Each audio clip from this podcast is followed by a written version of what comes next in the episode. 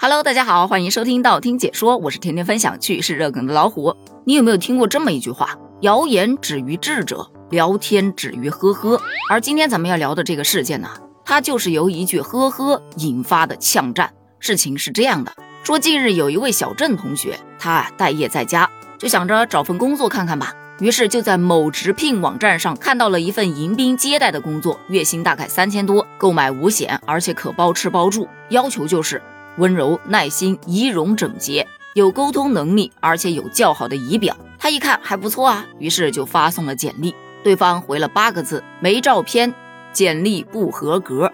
小郑就回了一句：“您看一下啊，不合格就算了，那就不用说了。”对方回了一个：“好的。”其实到此为止都非常的正常，对吧？问题就在于小郑同学在“好的”之后接了一句“呵呵”，就这一句话之后，双方就开始互怼起来了。招聘人员表示：“你有毒吧？没有照片不合规的简历是根本不可能提交上去初审的。这是正规的事业编招聘，你以为服务员端盘子呢？简历都不会做，你找个锤子工作呀？”小郑一听，火冒三丈啊！你妈没有教你好好说话吗？你以为你当个人事了不起吗？后面还回怼了几句之后，就把对方给拉黑了，并且注销了该平台的账号。后来越想越气，就把这一段经历发到了网上。这个事件还真就引发了大众的讨论。有人说，这不是小郑同学自己的问题吗？这是自尊心在作祟吧？而且他不懂得规则吗？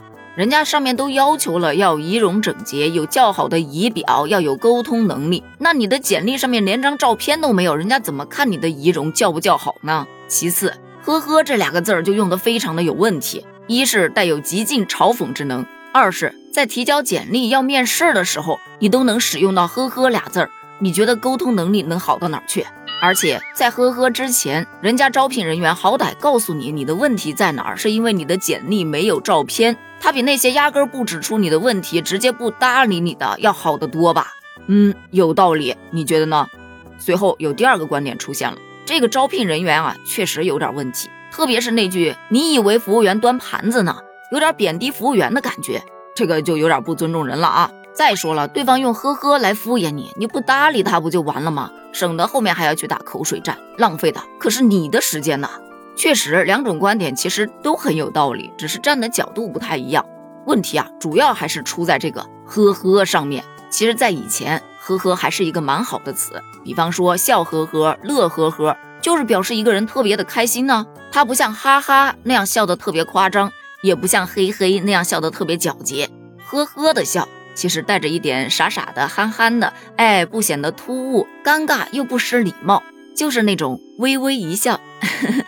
的意思，但是随着网络上呵呵的乱用，比方说，渐渐的，人们不想回复消息的时候会打一个呵呵，哎，在表示敷衍的时候会打一个呵呵，表示无奈的时候会打呵呵，慢慢慢慢的就让人对呵呵这个词特别的反感，就呵呵已经代表的不是开心的笑，而是敷衍，是嘲讽，是无语，再慢慢的它就被放大了。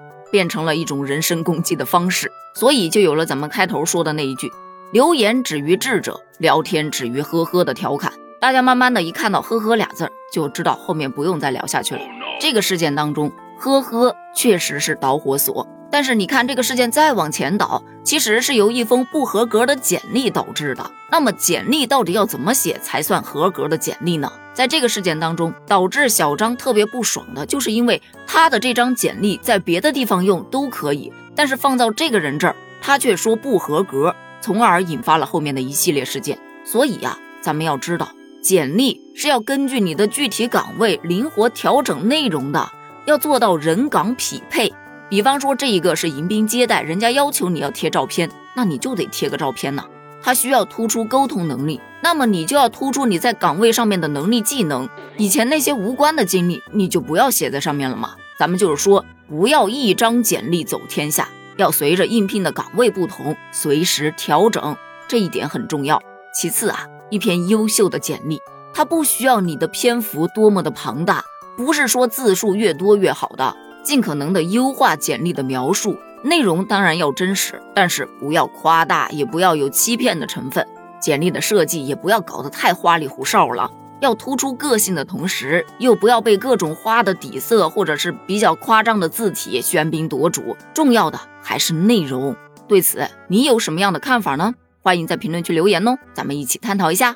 评论区见，拜拜。